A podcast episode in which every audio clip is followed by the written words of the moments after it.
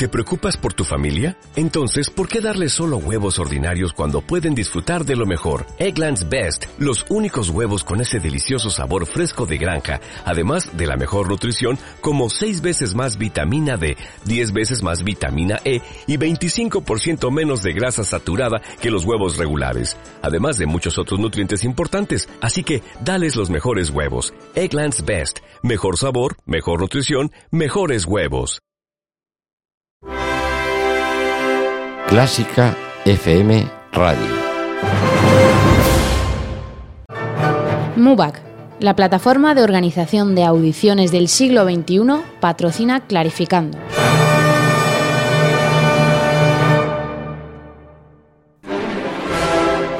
Clarificando. Con Clara Sánchez. Muy buenas, Clara. ¿Qué tal? Buenas tardes, Mario. Bueno, ¿qué nos traes esta tarde? Bueno, hoy tenemos un clarificando muy especial porque vamos a tener la suerte de hablar con Rafael García, que es violinista, doctor en psicología y profesor de técnica Alexander en el Conservatorio Superior de Música de Aragón y en la Orquesta de Valencia.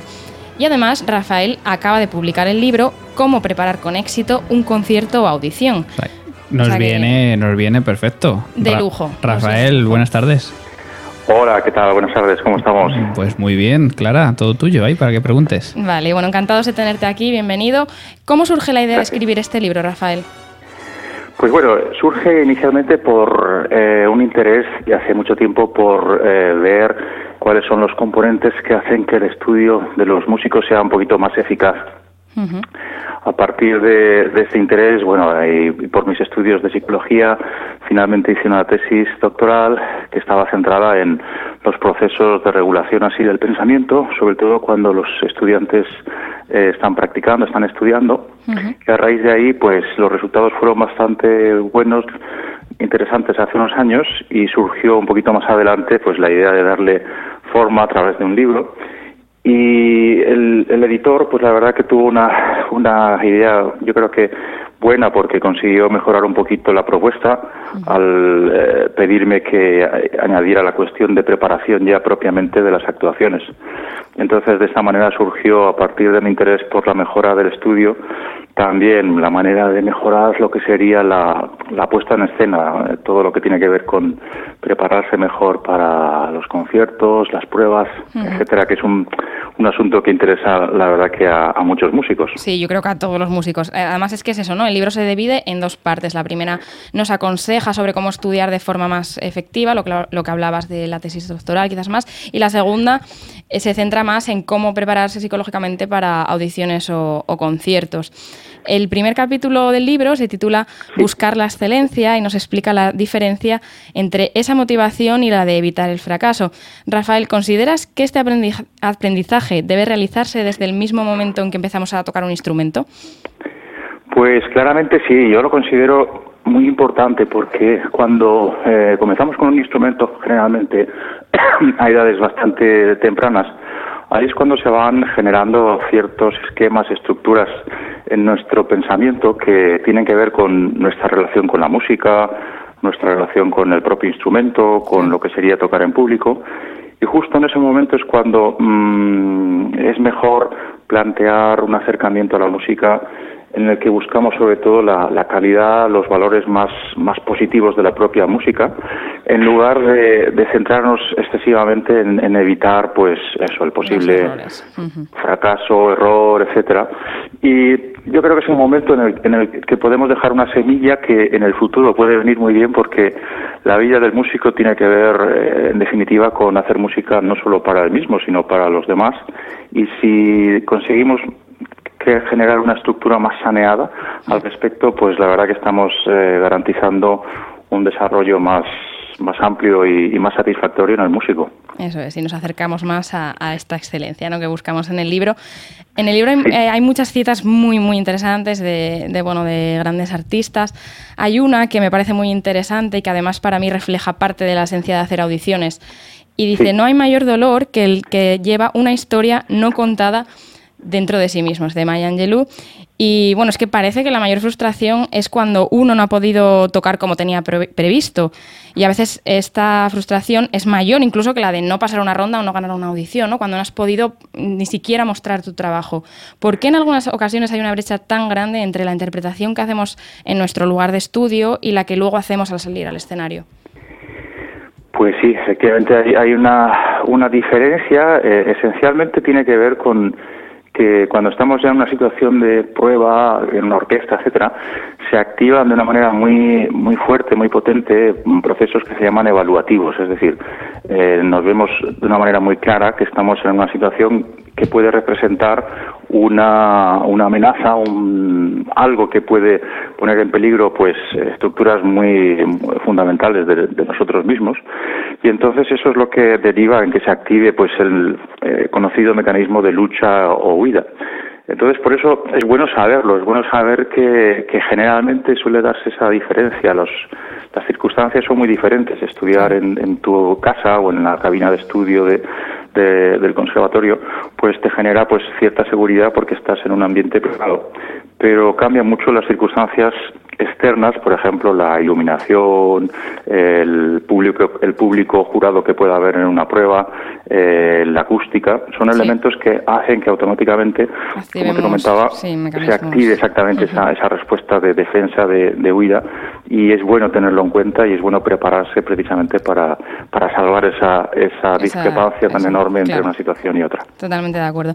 Bueno, solo he podido de momento, de momento porque con seguridad leer este libro porque me parece muy interesante algunos fragmentos, y es que ya me, engancha y me gusta mucho el enfoque que tiene hacia la psicología positiva y la forma clara y sencilla en la que está, en la que está escrito. bueno, además es que yo, mm, a través de mi experiencia personal en audiciones, comencé a sentirme a gusto gracias en gran parte a un profesor que tenía que hacía mucho hincapié en esto, ¿no? bueno, era, era una persona muy positiva, a la vez muy trabajadora y muy exigente, lo cual no es eh, incompatible. Y entonces, eh, bueno, te das cuenta eso, que, que, no hace falta tener un profesor duro y que te hace llorar y te hace salir llorando de clase para, para tocar bien, ¿no? Eso a veces nos pasa a, a muchos músicos, que parece que, bueno, que tienen que reñirnos. Efectivamente, efectivamente. Eso es algo que, que yo creo que en, nuestro ámbito musical deberíamos eh, revisar un poquitín, porque es una cuestión, en mi opinión, de, de ampliar un poquito el, el, foco y buscar una pedagogía que efectivamente ya ya eh, poquito a poco va, aumentando, ¿no?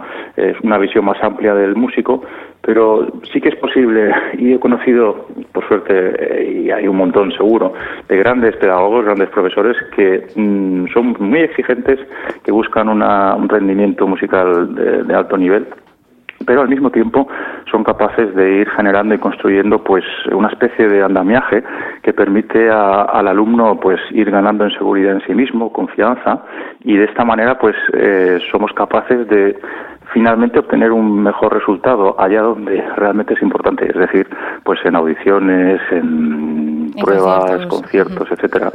Entonces yo creo que eso es un distintivo del, del gran profesor, el gran pedagogo, el que es capaz de, pedir mucho, exigir, realmente mm, ensalzar los valores eh, positivos de lo que es la música, el esfuerzo, el trabajo, eh, la buena realización, pero al mismo tiempo dando herramientas y siempre animando para que las dificultades que surjan, los posibles contratiempos, nos sirvan como elementos revulsivos para todavía querer mejorar y, perseverar en una buena realización, en lo que yo denomino pues la, excelencia musical que la encontraremos leyendo el libro también en parte.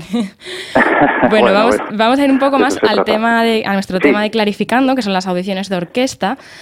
Eh, muchas veces, bueno, hace un par de semanas comentábamos lo irreal de esta situación. Bueno, ya hemos comentado, bueno, pues esas, esas circunstancias que aparecen nuevas, ¿no? En, en una situación de estas y las diferencias, pero hablábamos también de las diferencias que hay entre dar un concierto y realizar una audición. ¿Qué diferencias en cuanto a la preparación psicológica, en caso de que las haya, podemos encontrar entre la preparación para un concierto y la preparación para una audición?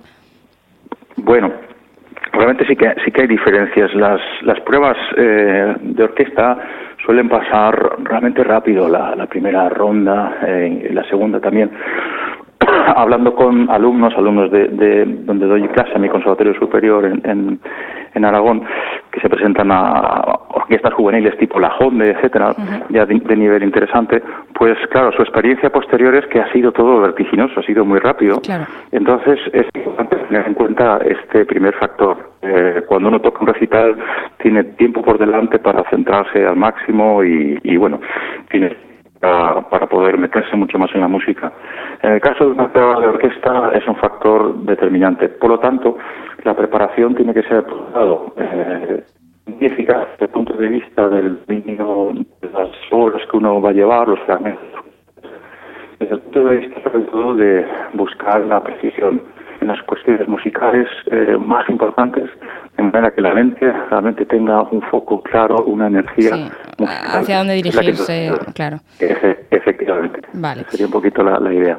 Muy, muy interesante. Sí, yo, yo además, bueno, tras mi experiencia de audiciones, eh, casi, bueno, casi, casi, la verdad que yo creo que leer eh, un texto así, bueno, nos aclara muchas cosas, pero es verdad que a través de los años, pues eh, yo creo que encuentras tu camino, yo por lo menos lo he encontrado un poco por esa línea. Bueno, por último quiero citar otra de las frases que incluyes en el libro y que además creo que puede ser muy inspiradora para todos los que hacen audiciones. Es de Paulo Coelho y dice, solo existe una cosa que puede hacer imposible el sueño, el miedo al fracaso. Va en la línea de, de lo que venimos hablando, claro. Sí, la verdad que, que, sí que es cierto. A través de la experiencia con muchos eh, músicos, jóvenes y no tan jóvenes, pues es cierto que el músico sobre todo quiere llegar, quiere comunicar, quiere, quiere realmente eh, llegar hasta la última fila de, de, de, del patio de butacas y eso en ocasiones eh, no es posible porque porque nos puede el miedo en lo que sería nuestro ranking de, de prioridades por así decirlo vital justo en el momento antes de, de salir a, al escenario por una serie de mecanismos eh, neurológicos fisiológicos pues puede un poquito el miedo a lo que sería lo que realmente queremos hacer, que es la música, interpretar y generar todo ese mundo mágico de, claro. de, comunicación. Entonces, yo creo que un poco como conclusión, eh, eso lo reflejo más en el capítulo octavo, que preferí llamarlo pues el desarrollo personal. Creo que es muy importante el que nos conozcamos un poquito más a nosotros mismos uh -huh. y a partir de conocernos pues ver aquellos puntos que puedan ser un poquito más débiles en cuanto a nuestro planteamiento en la música y tratar a través de diferentes eh, técnicas, estrategias o la propia co comprensión de, de, lo que es eh, la cuestión musical, pues tratar poquito a poco de, de ir mejorando. Eh, hay técnicas como la meditación que se ha visto últimamente que dan resultados muy positivos para, sobre todo para manejar mejor aquellos pensamientos negativos o que nos generan miedo y saber manejarlos de una manera más neutra, sin luchar contra ellos.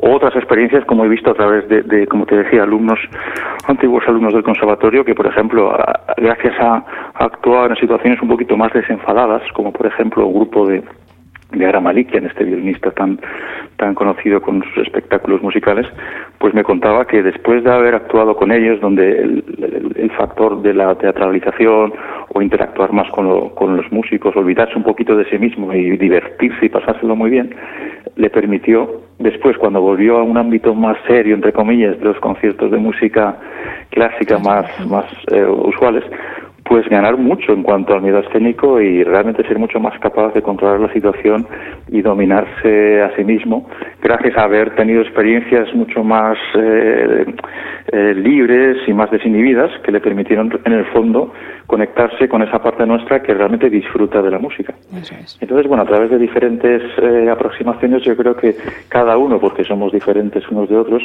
es bueno que encuentre aquello que le puede acercar un poquito más a lo que realmente le gusta, que es, que es la música, y poder hacer más pequeñito, diluir cada vez más, pues bueno, ese aspecto del miedo que en definitiva nos impide eso llegar a nuestros verdaderos sueños.